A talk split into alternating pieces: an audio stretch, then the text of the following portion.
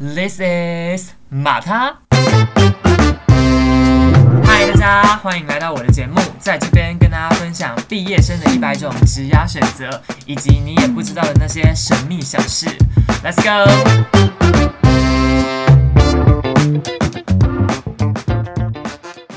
嗨，大家欢迎来到我的节目《马他赢了 House》，我是主持人马他。大家早安！今天呢，上这节的时候好像已经是应该是四月第一周了吧？反正上这节的时候，我好像下礼拜就要毕业舞展了。先跟大家偷偷的宣传一下，还没有买票的赶快来找我们买票，这样子。最近呢，今天是三月第一周，我现在就是进入一个非常。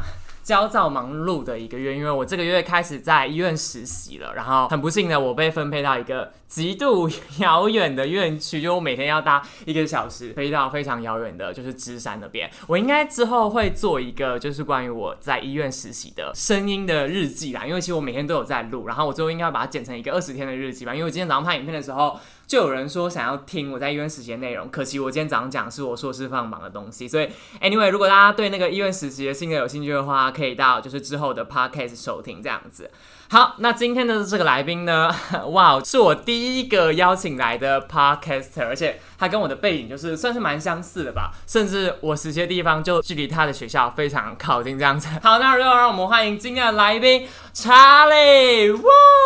，Hello，大家好，我是查理。我现在是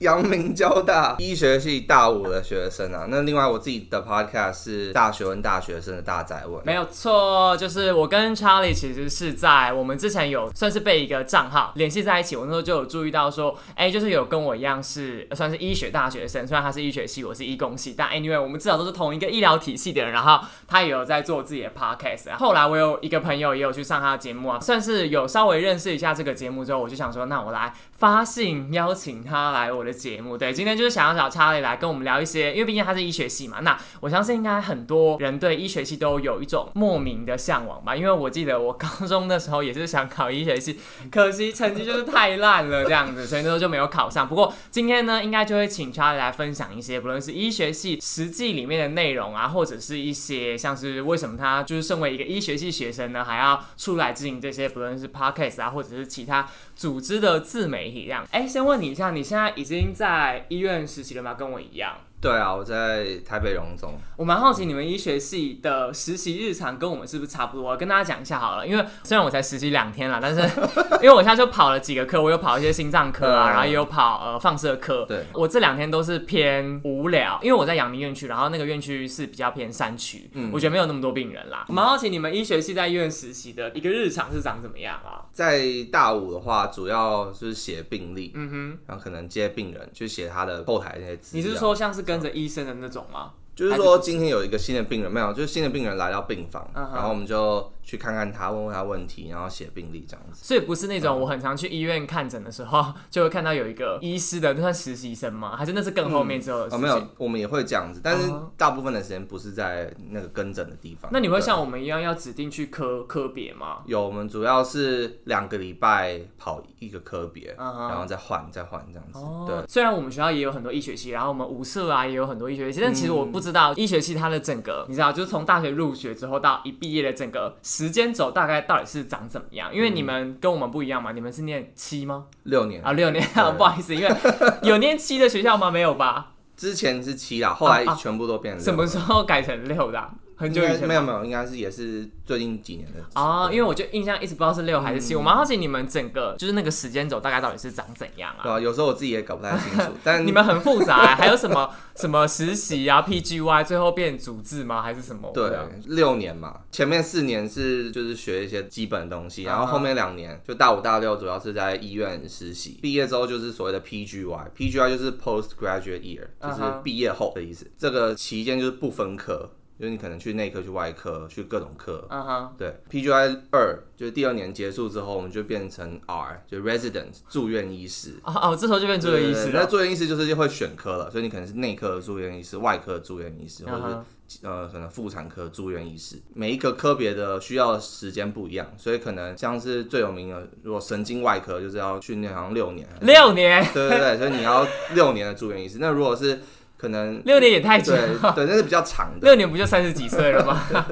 如果其他，例如说一般的内科，可能就是四年这样子，就哦是那四年也没每科不有很短太一样的。哎、那我可以问一下，你们在选科的时候是选科那时候就要考试了吗？就是从 PGY 到住院医师的时候，就是我听说有一些科别就是要考到什么科是要考试的。啊，对对对，就是你你们会面试吧，应该这样嗯对对对。第一年结束，第二年一开始，你就要去各个医院申请你的住院医哦师，然后、嗯、哇，那如果十八岁入学的话，最后真的当到合格成为一位就是不是实习的医师，就基本上是三十岁哦。对，就是住院医师结束，你就变主治医师嗯嘛。呃、主治医师就是你平常如果你去医院看诊，就就是遇到他就是那个就是主治医师在帮你看。哇，三十几岁很久，但是你们应该是一毕业从 PGY 开始就有薪水了吧？对，就是呃 PGY 的时候就有薪水。哦，那不过很寒酸啦，所以要到主治医师可能比较多一点。会差很多吗？如果至这可以透露吗？公立大家一定会很医院的话想知道。公立医院的话还好，因为就是没就没钱嘛，所嗯以就是基本的薪水，然后多一些这样。但是如果是私立医院的话，薪水会差很多。哦，因为我之前也有访过其他我们学校本科的嘛，不论是药学系啊或营养系，像药学系他们，我自己觉得他们在一毕业之后进去医院的底薪就不会到太差啦，就大概他们有直接透露大概就五到七吧。嗯你们有差不多吗？那时候？如果是台大或者是北荣这种公立医院毕、业后大概是的确是五到七万左右。嗯那如果私立医院的话，最高可以开到十几万。那很不错啦，虽然要到三十岁才可以熬出的，但是前面的底薪其实也是不差这样子。对，是不差啦，不差。你自己在念医学系的时候，嗯因为其实我我跟医学系的没有到很熟，因为他们就是太聪明，然后就是我们社里面有啦。你自己会觉得说，你们在医学系里面，大家就是真的都是聪明人嘛？这一点我很好奇，哎，自己在里面就会觉得大家都普通人啦。大家都普通人。对啊，就是哎、你有没有看那个 YouTube 什么医学系日常？有有有对对，就是大家就智障。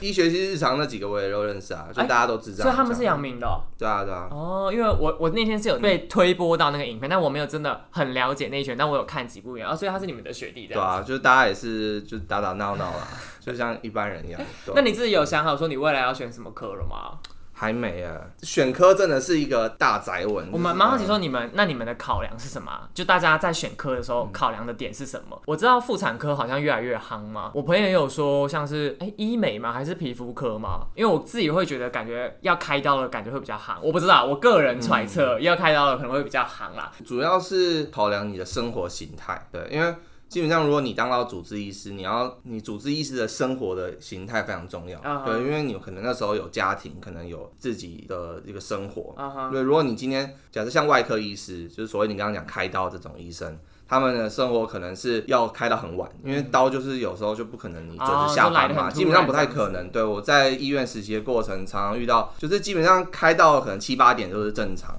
那有的开到凌晨几几点了，就是因为就是刀有急症或者是有紧急状况，对对，就是你必须处理，所以这外科医师的生活就是比较日夜不定这样子。如果是内科医师，可能比较还好一点，就是打卡下班那样的感觉嘛？内科医师可能也没有到这种程度，对，但还可能还是有些病人的东西要处理，但是会相对比较稳定一点，对。那就是我们主要是看每一个科别，呃，你的生活形态你是否可以接受，嗯对。像有些人就是觉得，哎、日夜这样子不定是 OK 的，然后他也很喜欢开刀，那我觉得他就很适合走外科，所以就是有点看自己的生活的样态是不是符合你的样子。之后的生活是长怎么样？就是对对了对，所以我们常常听到说什么五官科最夯，所以最夯是因为他生活很爽。哎、，wait，，五官什么五五官科就是耳鼻喉啊、眼睛这种这啊种科别，就是他们相对生活的样子比较稳定。对，所以很多人是很喜欢这样的生活形态，那他们就会选择。所以像是我成绩比较烂的话，就选不到这些科，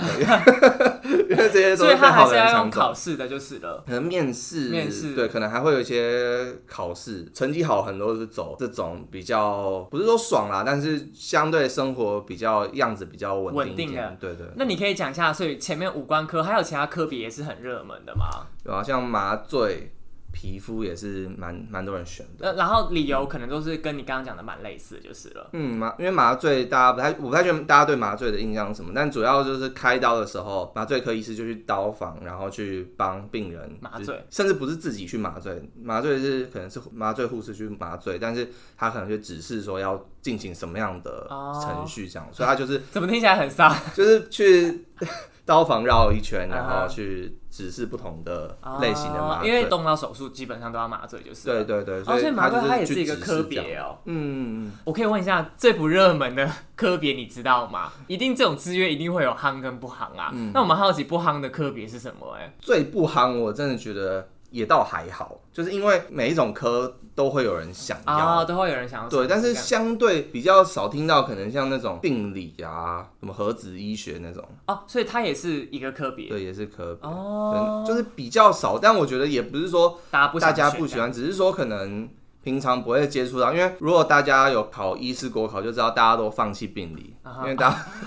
就这太复杂了，没有人想读，所以我觉得可能有类似这样的影响，就大家对于这样科别可能比较没有那么有兴趣，因为就不熟悉，可能就不会想选这样对对，哇，医学系感觉是一个非常复杂的科系，这样子。因为我也蛮多朋友那时候，像对面啊，我们今天在创创中心，就是我们学校这个创业中心路，嗯然后对面那边就是我们学校给国考生的一个自习空间。前阵子国考才结束吧，二月医师国考、牙医师国考都结束，然后那时候那里面就充满了怨气，这样哦 大家都准备的非常辛苦。你也是一次考过吧？有很幸运的一次考过。对，你们他们四年的时候要考一次，六年的时候要考一次，但我记得我听说四年的比较不容易过。嗯哼，但是我不太确定为什么哎、因为我没有考第二次，但是 应该考的科目有差吧？但是因为第第二次考的东西蛮多的，嗯哼，对，所以我会觉得第二次感觉比较难。但是听、听别人讲是第二次比较简单，但是我还没有考过。哎、我可以问一下，没有考过就不能当医师吗？对啊，不能就不能当医师，只是你可以考第二次，考第二次，就是你大四到大六之间，你有好几次机会嘛哦，它是半年考一次。哈，那要是一辈子都考不过怎么办？会有人这样吗？不会不会，应该是不会因。为这种很多东西就是有些秘籍啊，嗯有些笔记，你就看一看，基本上就没什么问题了，这样子。也不是说没有什么问题啦，但是 就是总有可能考过的对一天对就是你知道，如果考考过一次的几率是 A，那你就是 一减 A，所以一减 A 就是你你知道有一天会到，就是几乎考过率就是百分之百这样的一天。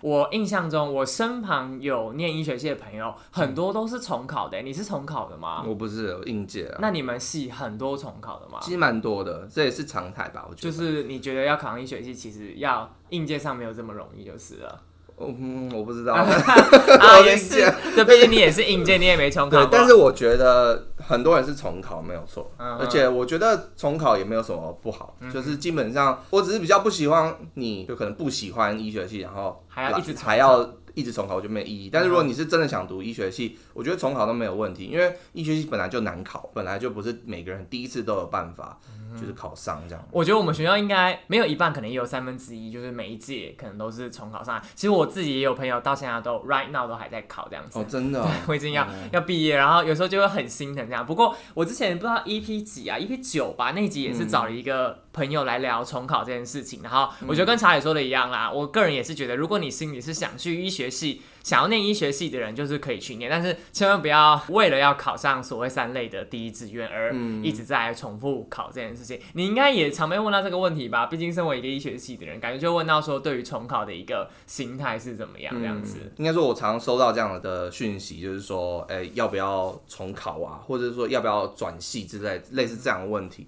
那我我的答案都是觉得说，你这个重考时间不是单纯就是重考，一直拼命读书，你可能要花时间去想说，哎、你进去之后对，就是这个东西是不是我要的？例如说，你可能可以去找一些学长姐，就是前辈去聊说，哎、医学系生活长什么样子，或是医生生活长什么样子。也许这个东西跟你想象不一样。那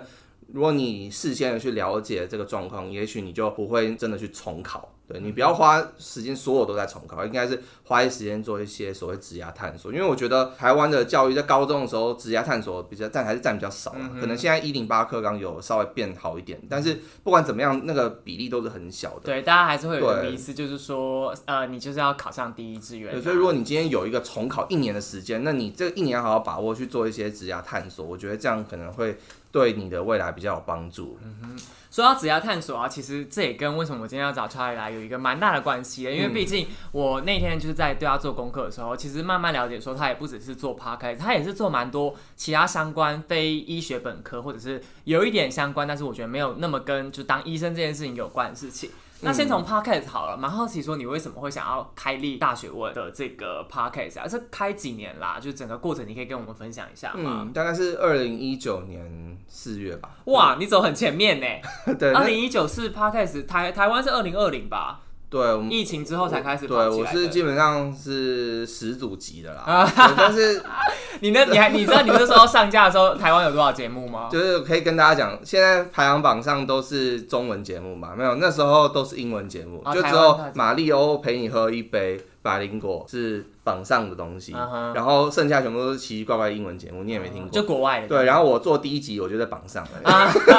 因为而且没有什么人听，都已经在榜上，因为因为那时候就是。基本上没有人在做，对，真的是二零二零年，真的我也是跟着这个风潮，我是二零二零大概八七八月的时候进来的，哦，我算是在快要飙起来的前面一点点，然后我那时候开始做一个月的时候，就是突然大暴涨，但我觉得最近已经有趋缓了啦，嗯。就是包括最近很红那个 Clubhouse，我感觉上也没有什么人在在用了，这样，它就类似的声音的节目，我觉得应该已经有过了那个就是暴增的时期，那你知道怎么会想要在那个就是这么。始祖的时期切入啊！一开始做的时候不是因为想要什么变有名或什么的，对，那只是单纯我想要分享。因为很久以前就开始听 podcast，就是我比较可能有接触到，然后我有一些我蛮喜欢听的国外的节目，所以那时候我对这样的一个媒体形式就还蛮热衷的。一开始我其实是先写部落格。我就写一写，觉得呃写文字很累，就很麻烦，所以我就想说，那我就用录的，对，用讲的不是比较快吗？这样子，我那时候一开始是讲，但后来发现没有啦，真的做，如果要做一集好的节目，其实也要花很多时间，不是说。就是那么理想化，对呀。你看每次，我还记得我第一集的时候也真的是录完觉得哦好像很厉害，随便讲个录完，那么录四十分钟，剪的时候才发现完全不知道自己在讲什么。我真的是，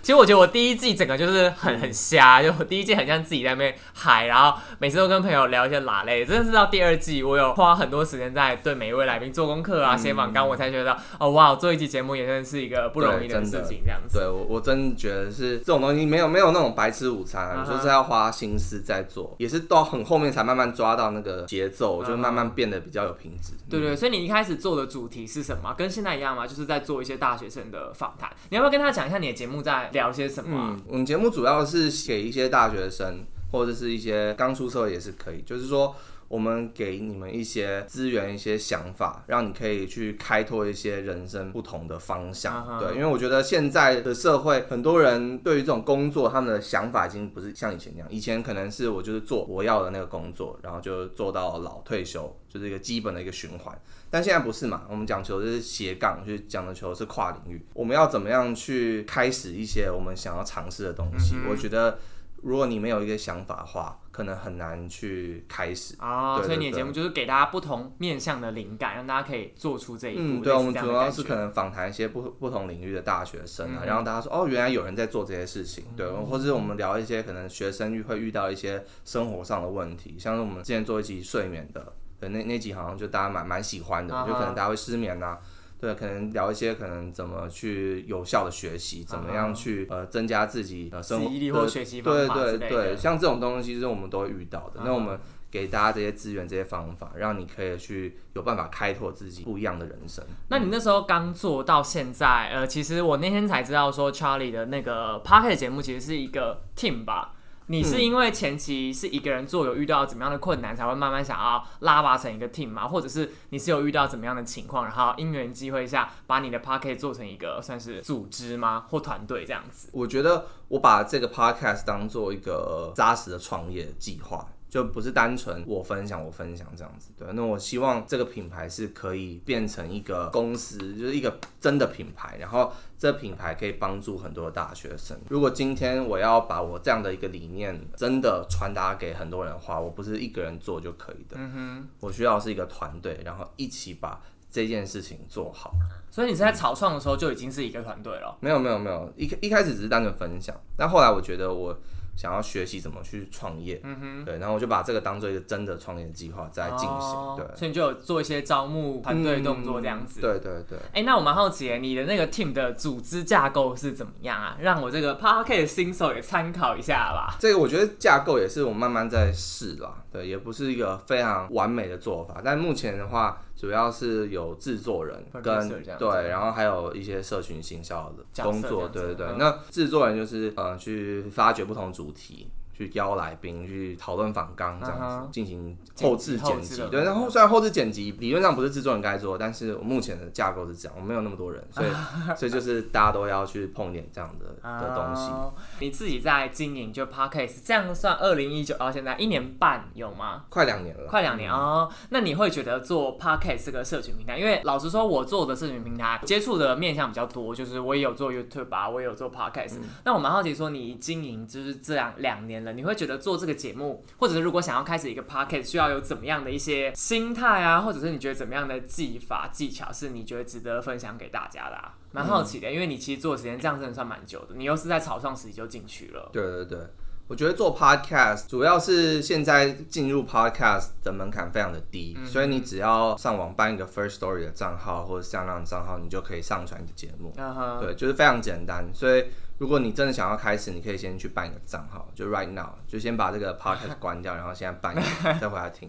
对对对对那对，那先不要管品质，品质是你透过你的经验累积知道怎么做的。所以我一开始也是品质很烂，就是大家可以回去听，而且很多人真的回去听，哎我不知道为什么我我那个有，就是长尾效应，对懂吗？就是因为新的人进来听你的节目之后，就会一直往回听。像我自己遇到喜欢 podcast，我也会这样，就是样。我呃呃第一集就是还有人去听，那个录的很烂，但是大家还是会去听。但反正就是大家可以去听我的第一集，主要就就蛮烂的。但是呢，就是你先不要管品质，然后你做一做，你就会有一些心得，你再慢慢把这品质修。我觉得这样是一个比较合理的做法啦。除非你是今天是大公司，你一开始一出场就要有气势，哦对你就要有品质。如果是自己没什么经验，也不是做什么声音媒体的。的相关人才，那我觉得先不要，真的先不要管品质，真的。因为毕竟 podcast 它也算是一个，就是一个创作了。我觉得对于一个创作者来说，你会觉得你有时候会被数字绑架吗？真的是蛮蛮有可能被数字绑架。那我有时候也会去反思这件事情，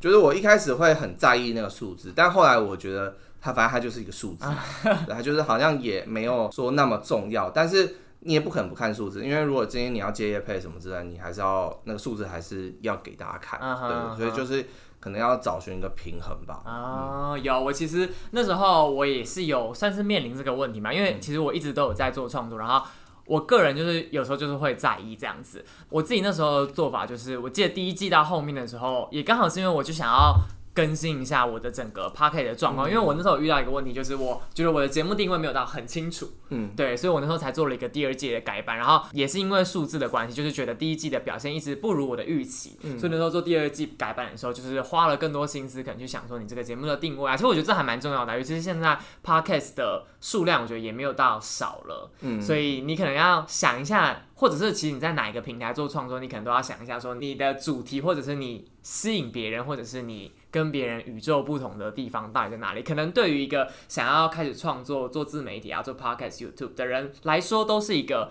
非常好的建议啦。我自己觉得，哎、那我也蛮好奇，说你做算是做 podcast 是除了分享以外，是因为你对医学本科有怎么样的感受吗？就毕竟医学系，你知道，未来就是我不知道你会不会觉得未来就是要当医生啦。那你今天做这些事情，是因为你有想要走这个方向吗？还是其实没有，你就是还是想当医生，但是你想要多一个可以分享自己观点的管道？还是你其实你未来的职业方向不一定是想要当医生这样子？嗯，我我不会把自己的职涯方向定义为我要当医生，啊哈，对，就是尤其是我最近在实习，也觉得说，其实实习很多科我自己也没有那么喜欢那样的生活方式。啊哈，对，但是医学的知识是它这个训练是很重要的，就是我觉得它带给我的是另外一套思维。对我来说，我可能想要创业。你在创业，很多人是学什么管理学这方面的背景，然后出去创业，这 OK 没有错。但是如果今天我是有医学的背景，我去创业，我能做的事情跟别人会不一样，哦我的做法不一样，我的想法不一样。对对对。会有两个不同面向的，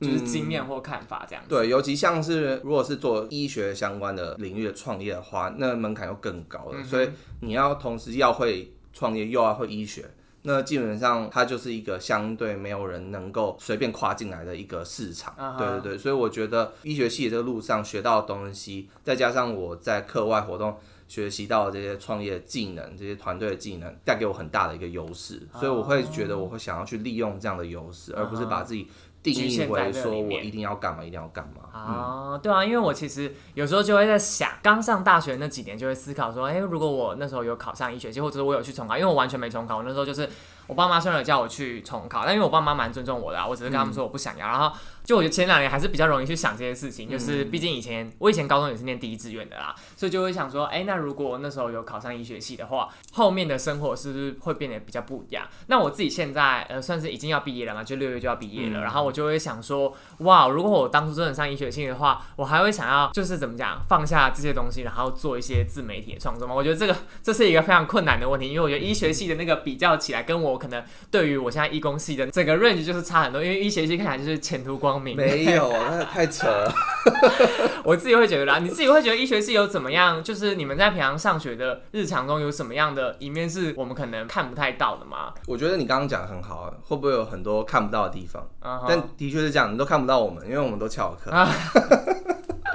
OK，好，对我们舞社的也都给我每天翘课来练舞这样真的就子。是其实医学系因为东西很多嘛，所以大家不会去上课。嗯哼，然后老师也知道，因为老师他以前也是翘课。为什么大家还是好像学的还不错？是因为我们有共笔制度嘛？就不知道娟你有没有听过共笔？我知道我知道对对对，就是我们会轮流去上对会轮流去写对，轮流写笔记。然后给大家读，那他大家就可以去考试，啊这样就考试很多，所以就算你翘课，你也是在读书，啊但是比较像说用自己的方式读书。哦，对我有感觉出来，感觉医学系的人在念书这一块真的有自己一套。我我们那几个朋友有些都很乖，有些人就喜欢在练武的地方看书，哦然后每次就跟他讲说，你这样你怎么可能看得下去？结果我超好笑，就我们那天有一个我们社的人，然后他就每天都给我在社班打麻将，然后因为我就很担心，因为我们最近要办毕业舞展，嗯要是他们国考没过就会很麻烦，我就会想说他们会不会因为这样不跳，然后我每天都在催他们说不要在社班打麻将了，然后也不要在社班念书，你们这样怎么可能念不下去？结果那天他国考就考过了，可能蛮认真的，结果没过这样子。嗯我觉得你们可能脑的构造的确不一样，然后我觉得在念书的技法上可能也跟一般人有点不一样。我觉得这是真的，因为医学系真的没有很好考。我那时候考职考的时候，我记得我好像平均才七十几吧，我记得要上一学期好像要八十四吧，还八五还八六，反正就很高，嗯高到吓死人。所以我那时候就有觉得说，一学期感觉是的确有一个我们看不到的一面，大家也不要觉得一学期好像进去之后就会变得很容易，应该没有吧？我自己觉得，你们在考进一学期之后，其实也不会觉得说变得很容易这样子。对，我觉得人人生没有说比较轻松，啊对就是你在每个阶段你都会有自己该烦恼的事情，嗯就是你可能高中的时候烦恼啊，我要考学测、考职考，要不要重考，你会烦恼这种东西。但是到了医学系，你就说啊，明天会不会被打？对啊，我记得你们那个每一学期都还有 block 啊，然后考的次数跟我们完全不一样。我们可能一个学期考两次，嗯期中、期末嘛。那 block 不是两周、三周对，就是大概我我大四的时候有一个学期，好像十三次吧，十三次段考，对。对啊，Hello，你一学期才二十周哎，你就等于是说 你几乎一周就要面对一个期末，而且我也有看过你们考一个 block 的那个数量很多哎，就是要看的书很多这样子。应该是说，我觉得有些想考医学系的学弟妹也可以想一下啦，就是前面有提到的，你到底进去医学系之后，你到底是想成为一个就真的想当医生吗？还是其实你心里有更想做的事情？我觉得这些都蛮值得去思考的。嗯那再回到就是前面啊，你自己除了除了做 podcast 之外，你还有做其他相关的不同的创作或者是 project 吗？嗯，对，我现在在呃创立一个叫做 COVID Story 台湾，就一同前行，疫是防疫的嗯防疫的一对对，我我有看到。就是这个计划。那这个计划它又更稍微更庞大一点，那它主要是希望记录一些台湾在防疫之间发生的故事。哦，所以它也是一个 podcast、是吗？嗯，它不算是只是一个 podcast，当然我们做的东西可能会用 podcast 形式呈现，其中一种方式。那主要我们是希望做两件事情。那第一件事情是很多的访谈，所以我们会针对防疫之间大大小小，不管是政府、民间。或者医护人员对对？等等，任何各种层面然后的人，我们会去做访谈，了解他们面对不同社会面向的时候，他们的故事是什么。另外一方面是我们去希望做一个资料库，有点像你可以说是一个维基百科的感觉。这个维基百科的一个平台呢，就是会用文字的方式记录一些不同的东西。那这个文字的部分也会串接我们访谈的内容进去，对，所以它会有点像是说这个平台是一个除了二三手资料的整理之外呢，我们也会有第一手的资料在这个里因为你们有自己去进行访谈创作，所以你们会有比较可能大家没有的内容，就嗯，是、对对对。那我觉得我们跟很多这种所谓记录疫情的平台或者是网站不一样的地方，就在于说我们着重的是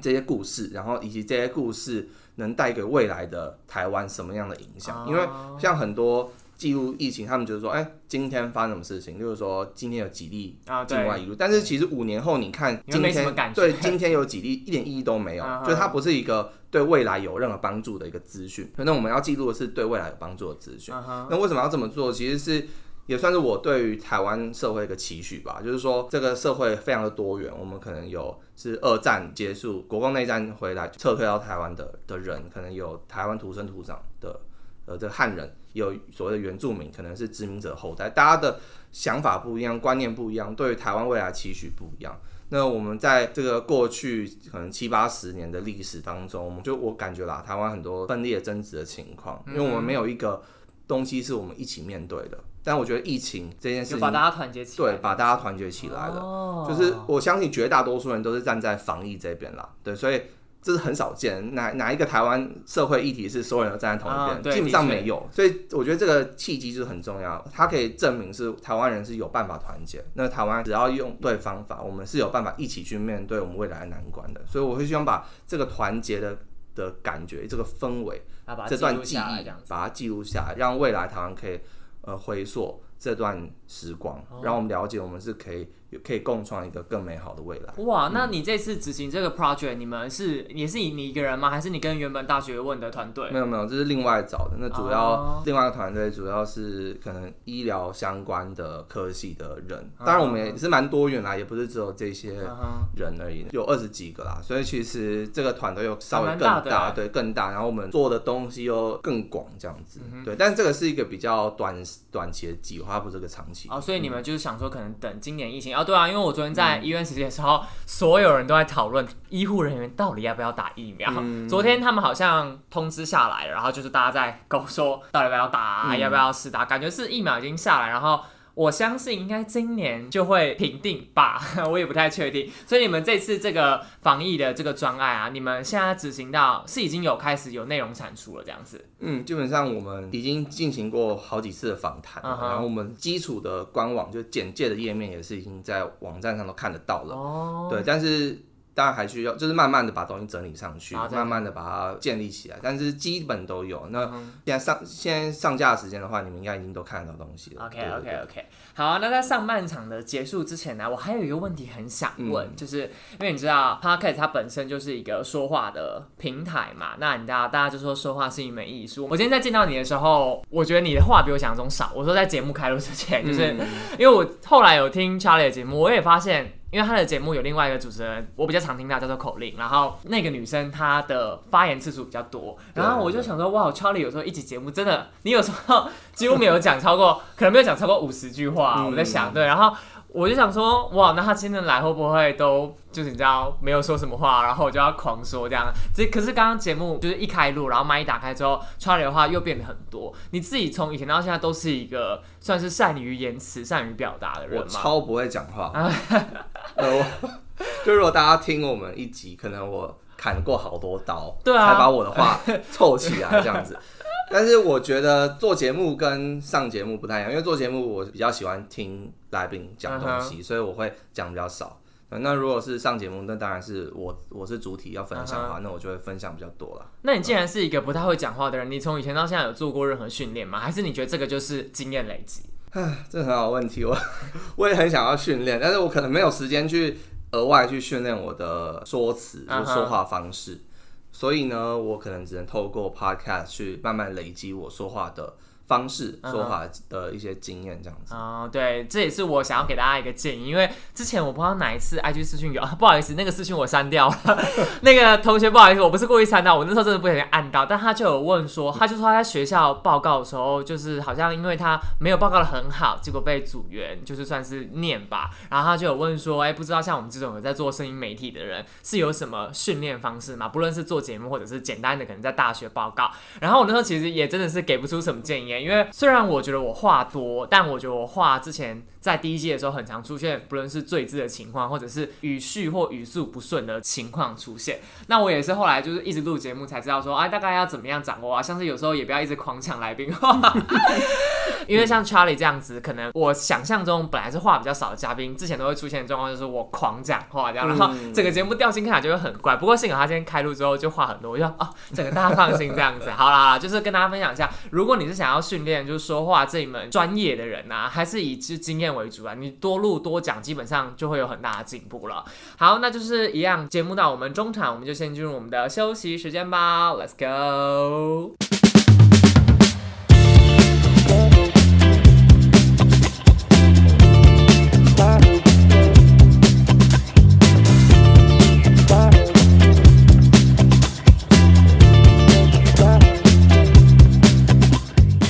给正在收听节目的观众朋友们一个贴心小提醒：如果你是用 Spotify 或者是 KKBox 收听的朋友，是可以把我们的节目分享到 IG 的现实动态哦。所以欢迎把你自己喜欢的节目分享出去，然后记得标记我哦，留下你的感想，我才可以给你一些回馈啊。那收听完节目也不要忘记要给我们节目五星评价，然后在下面留言说你希望听到的主题或者是邀请的嘉宾。那也不要忘记订阅我们节目，因为每一周一早上七点，我的 Podcast 节目会更新，陪伴大家。度过 Monday Blue。好，那我们就开始继续下半场的节目吧。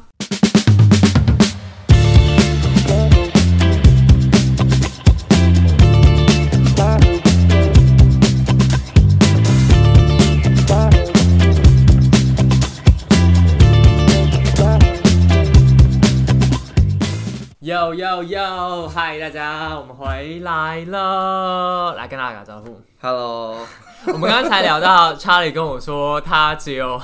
一件衣服，现在大家看不到画面，因为我们刚刚就是在闲聊一些别的事情，然后他就跟我说我的衣服很多，我就说对，然后他就跟我说他他买了一模一样的六六件同样的衬衫这样子，对。你是很不喜欢就是换衣服吗？还是你不喜欢尝试新的东西啊？就是我觉得我以前大一、大二的时候会有很多衣服，但后来发现我喜欢穿的就那几个。这样，然后你有可能听过，就是贾博斯每天都穿一样啊我知道对，就是一套黑色那个那个什么其。实我觉得世界上对蛮多成功人士都会只穿同一套衣服，而且我那天有听说，哎、是说什么他们都不想花时间在选衣服吗？对，就因为真的会选衣服，我觉得蛮浪费时间。但是当然你你可能不一样，因为你就是专门做这个。就是对对对对，因为我本身就是经营跟穿搭相对对对。但是对一般人来说，如果没有要这样的话，我就是选一套好看的，然后我就是每天穿一样的。哎、那所以你自己对于就是高中要不要穿制服这件事情，你就觉得有制服是好的吗？其实我觉得制服也就另类，就是节省那个时间啦。嗯但是我觉得制服的意义不一样，因为制服是限定你要这样穿，啊它就是压抑大家的自由选择，对对对。但是我今天穿一样，是因为我选择要这样做。哦对对我觉得这个你觉得这两个是有还是不太一样，对对因为，我那天有看到，我忘记了，因为我记得我前几集在访那个一零八课刚刚高中生的时候，他就跟我们聊到说，他们学校最近在讨论要不要废制服这件事情的。因为我以前高中也没有很喜欢穿制服啊。好了，跟大家闲聊一下，因为我刚刚就觉得这个话题太好笑了。那刚刚上半场节目啊，在讲到 podcast 的那一段的时候，其实我有一个问题忘记问，现在来补问一下，就是不知道你在访谈过这么多嘉宾，因为你是不是已经做到六十啦？嗯很多了，六十几了，对对对你自己有没有遇过说可能比较印象深刻的嘉宾啊，或者是你曾经有访过几个内容，你是觉得特别值得跟大家分享，可以叫大家去听的这样子？嗯，从就来宾本身好了，我蛮喜欢，我也常常分享，就是说那个 Betty。就是其中一集，我到时候再给你连接，可以放在下面。就是那那时候啊，他也是学生，然后他自己想要出国做交换，就是参加一个计划这样子。他去那个 Berkeley 吧，就是很很好的学校，但是家人不同，因为他觉得太贵什么之类，所以他就毅然决然的去集资，帮自己啊，帮自己集资，对帮自己这个出国计划集资。那他用什么名义集资啊？对，所以他的方法是，他说，哦，我要去参加这个计划，他要学到什么什么，那他回来会办分享会，所以、哦呃，集资的就是 sponsor 就可以听他的分享会，分享还是用这样的一个模式。哇，好酷、哦！对对对，所以我觉得算是蛮给我很多启发，因为基本上第一，如果我要出国，我不会想要去集资，对对，因为就觉得别人为什么要对帮我付钱？要你要么就拿学校的那个补助嘛，啊要么就是跟家人要嘛，就是这两种可能啊，就不会去集资啊，没有人想过这种东西啊。哎、但是他证明这是可行的，嗯哼，然后他也做到了。那我觉得他就是给我很多的启发，是因为他告诉我，很多时候在你呃可能没有任何方法的时候，还有另外一个出路。你只要愿意去努力，愿意去奋斗，你就有办法呃杀出一条血路。啊，对，那我觉得很多的学生也是可能遇到这样的问题，不是说集资不集资的问题，而是说你今天可能对你未来有一些就是走入一些死胡同的时候，嗯哼。呃，我觉得他的故事可以给大家一些启发。那还有其他你印象深刻的内容或者是来宾吗？除了刚刚讲是来宾本身的话，我觉得内容主题上的话，我也觉得大家可以去听听看，我蛮推的。像是之前有我们讲一集呃睡眠的，可能很多学生会失眠，我不知道你会不会失眠。啊、我还好，哎、我是睡前都还会喝冰美式的那种，真的、哦，那那那你 没有，因为我个人是 很喜欢喝咖啡，然后我觉得我现在已经喝到，应该算是完全没有没有什么那个，哦。就喝不是喝多都会像是感觉已经没效了对嘛，对对，就就没效了。所以我现在其实睡前我也都会，就是睡前我习惯在睡前工作啦。哦，就有时候我都会在睡前那个处理一些事情，然后我就习惯喝冰美式，所以我个人其实就是早上起床喝一杯，然后晚上睡前工作也会喝。嗯，对啊，那可能你比较幸运一点，但我觉得很多的学生是会失眠的。而且其实我现在都不知道失眠到底是怎么样的感觉，因为我们很多舞社有些人就是要练舞，嗯 然后我们都练到很晚，然后他们隔天早上来就会说，哦我昨天回家练舞，但是就是睡不着，然后整个身体又很痛，嗯那是什么感觉？很痛苦吗？对，真的就是很多学生很压力啊等等，哎、你可能就睡不着，嗯这还蛮常见的。所以那一集我们就聊说，哎、面对这样失眠，我们怎么去做？那我们是访谈就是神经内科的医生，对，他就给我们很多建议这样子。对，我觉得像这样的主题也是对学生蛮有帮助的，嗯对吧、啊？最近那个理财啦，不知道大家有没有，啊？我知道，其实我有看过那个 YouTuber 的影片、对，对，就是新力嘛。那新力是一个很蛮有名的 YouTuber，他有很多信用信用卡介绍的对对对影片，我记得。对对，我觉得他就是用学生或者年轻人，虽然他已经可能已经毕业，但是用我们年轻人的角度去看理财这件事情，啊我们要怎么在年轻的时候做好理财？哎、对啊，因为最近要毕业，然后 我偷偷分享一下，跟我一起实习的伙伴每天都在看股票这样子。嗯，对，但我我我现在都没有办法，就是接触这件事情啊，因为其实我去年开始我就经济独立了嘛，就没有跟家里拿钱，然后。很多朋友就问我说，我是不是有偷偷在投资啊什么的？但我个人是属于那个开源派，但我的开源派不是可能投资啊或买基金，我觉得那个都对我好远哦。但是我现在就看到身旁超多哎、就不只是什么一两个，是大家有时每次就会拿出手机，然后在那边给我看股市，然后或者是讨论要买什么股这样。你自己有投资或股票吗？没有，我现在没有，对不对？然后，但我就觉得离我很远的。资自己啊，投资自己。对，我跟你讲，像我自己也是觉得，哎，那我就多做一些自媒体的分享，然后赚这种就是合作的钱呐、对我来说也是一种方式。那我蛮好奇，他那天是有跟我们讲说学生有怎么样的理财方式哦嗯，。对啊，他主要是讲一些可能你在储储蓄，然后花钱跟投资，他做一些比例，就是你要怎么去，啊你要怎么去分配对，这个？怎么去分配这样的一些比例啊。然后可能还有一些，比如说要怎么去消费，像他会讲说你在什么地方消费的时候，你可能用什么样的付款方式比较好，对，因为他会用什么电子支付啊啊，对对对，哪些东西是也可能比较对学生比较，有利，感觉是一个很很有很多技巧跟对，就是比较不是单纯只是教你怎么怎么理理财，而财这样子是告诉你很多技术上，就实际上你要怎么去运用你这些钱，然后你可以这种穷学生，你还是可以存到很多钱。哎、说到钱啊，我们刚刚其实，在闲聊的时候也有聊到一个关于 podcast 变现的一个话题。毕竟你们现在已经就是转成一个规模比较大的，我觉得你们就是一个 team 了啦。team 这种东西，我觉得有时候就是会有一些现金流的东西流来流去的。我蛮好奇你自己在经营 podcast 的这段过程中，你现在是有想过要怎么把它变现吗？或者是你曾经有遇过怎么样类型的问题嘛？就是关于钱这一方面的。我自己之前访问过几个创业的呃来宾，他们都因为钱的事情，可能有些事情最后就留局啊，甚至就是翻船这样子。嗯，的确，我们现在遇到最重要的问题是要怎么样稳定有现金流嘛？对，那就是 podcast 本身，当然最简单的方式就是接呃业配，对，然后去做一些合作，然后获就获得一些现金流部分。那再来可能会是做一些讲座，就是所谓的哦周边、周边的东西，对，讲座啊，或者是周边商品，这些也是一种可能性。这样、嗯对。那我自己是因为我把这个当做一个真的创业计划，所以我我也是蛮重视这个，我们也是尽量去开拓这样不同可能性，对对对。那你最近有遇到什么样的困难吗？就是关于就是在寻找现金流的这一对块，。我觉得 podcast 目前他们业配的这个市场还蛮不稳定的。对，那除了 podcast 排名比较前面的那几个 podcast 可能接业配会比较得心应手之外，啊其他小众的东西，因为市场还没有一个标准，就是还没有所所谓的业界的经验，哦所以很难有个好的定价。所以我们常遇到呃厂商来找我们，但是我们报我们合理的价钱，就是我们从我们的经验去觉得说，哎、我们什么价钱可能比较合理。但是因为厂商可能不懂 podcast 的情况，所以他觉得哎、这个东西可能太贵，他就会觉得打退堂鼓这样。啊，就因为也不知道嗯行情在哪，对所以就一看到哇，就是没想到这么高的时候，就赶快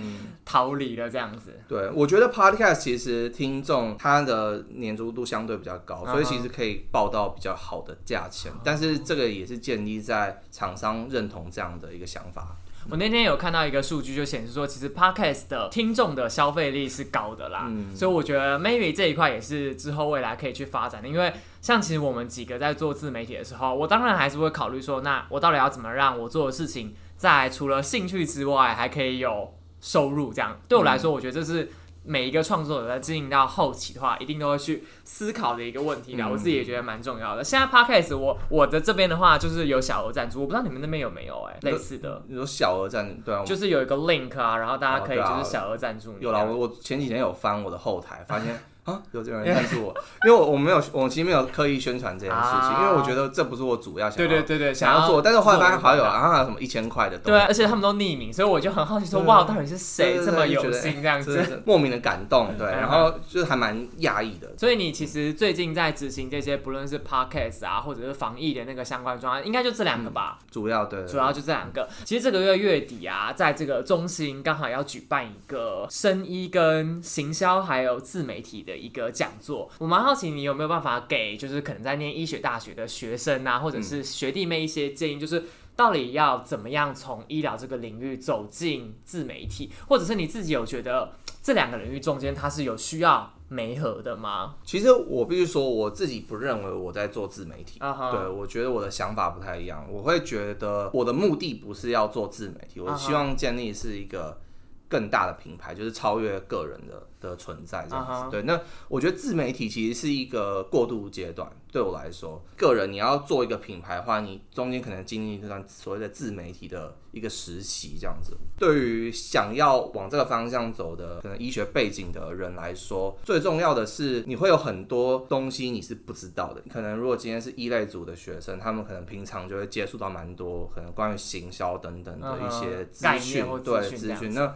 我觉得大家也不用去觉得说好像我们就跨不过去，其实应该说我们跨过去是非常简单的一件事情。就是为什么很多长辈他们就说，嗯、要读三类，要读医医学，其实是有一定有一定它的原因，是因为一类其实是最好跨过去的，哦，对，三类是最难跨过去的。哎、我没有这样想过哎、也就是说你，你今天一类你想要跨三类不太可能，但如果你今天三类要跨一类，其实是蛮容易的。哎、对耶，对，二类介于中间就是其实你要学如果电子，例如说写程式其实是有一定的门槛。但是如果你愿意去学，网上网站上很多资源资源，你可以去学。哇，哎、我第一次听到这个观点呢。对，所以三类你要转二类又难一点，但是也是可以。但是无论如何，一二类你要转三类是最困难一件事情。哦所以我觉得读医学相关背景的，你的优势在于说你要跨领域是非常简单，嗯你只要愿意去做，在课外时间去尝试，你都是有办法。而且这一些跨领域的能力就会变得很独特，嗯因为三类人不多，你又同时有一二类的能力的时候，你结合起来就会是一个非常独特的一个存在对一个。对一个存在。没有错，哎，我觉得很厉害，查理今天丢了一个我觉得我没有想过的观点，因为我其实今年在申请硕士的时候，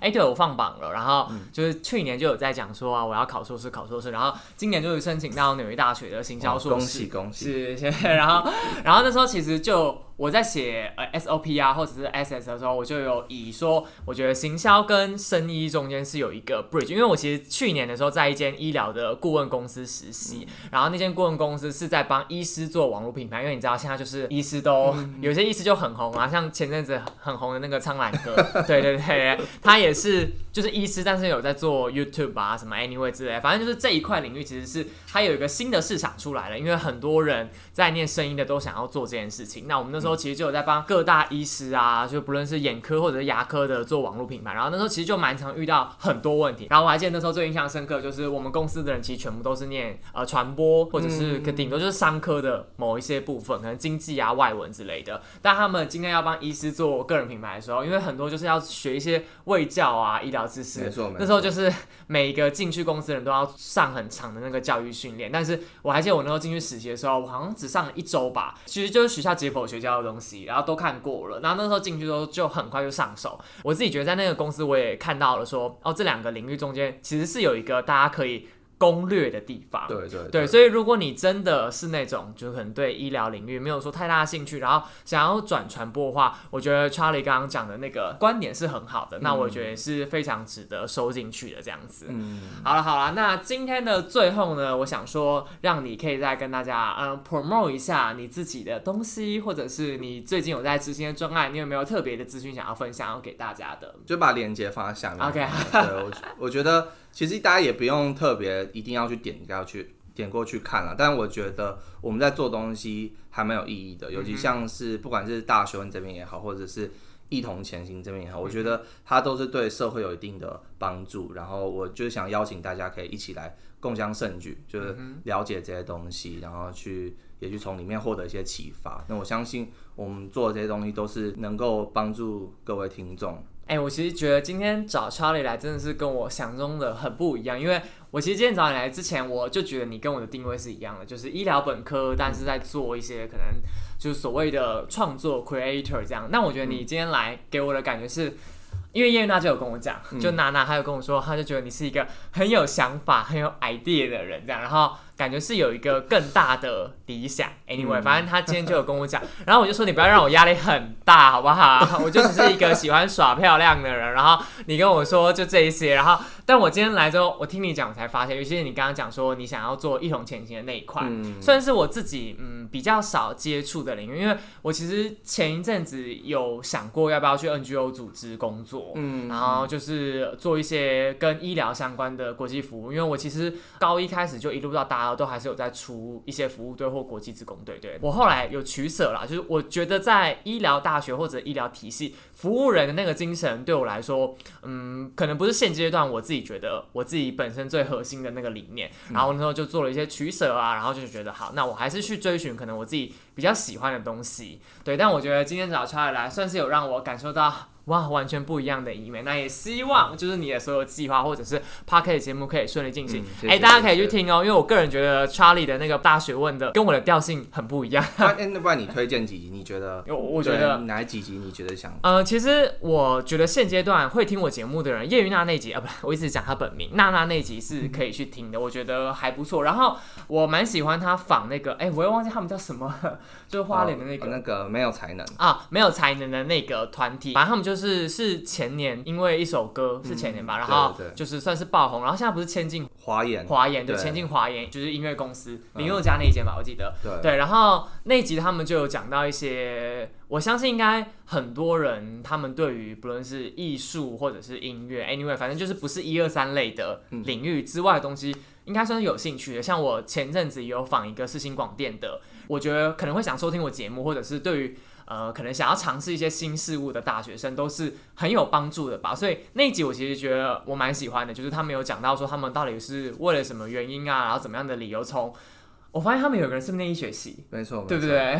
我也是吓到，然后但他们就有分享说他们蛮扯的，对啊。我我那时候还想说 哇，因为我知道有个是念台大戏剧嘛，一个好像也是念福大还是世新，世新，世新对不对？然后我那天在看个人资料，哇靠，医学系福大医学吧。是吗？我忘记了，应该是马杰。马杰哦，然后我想说，哇塞，整个就是人生胜利组吧。然后我就想说，他到底是怎么样从这个领域跨到这个领域去的？就像查理今天讲的，其实三跨到其他领域都是。相对起来容易很多的，对对对，所以那一集我也是蛮喜欢的，就是大家有空的话可以去听。我记得他有讲一集，我有听你就是学霸的那一集，哦，那集我也蛮喜欢的，因为我虽然不是说很会念书，但是我觉得我在时间管理或者是很多做事情上面的应用方法，我觉得是算是雷同的啦，就不一定是要念书这件事情。其实我觉得很多东西它就是一个方法论，那你要怎么去套用到？各项领域，它我觉得它都是有迹可循的，所以那一集我觉得我也蛮喜欢，大家可以听一下。好，那今天的节目就差不多。到这边啦，谢谢 Charlie，就成为我的第一个来宾，又是 Podcaster，算是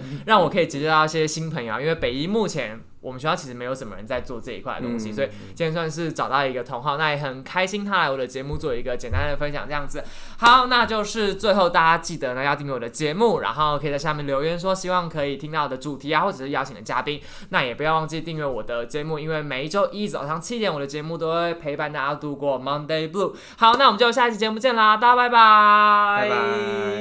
拜。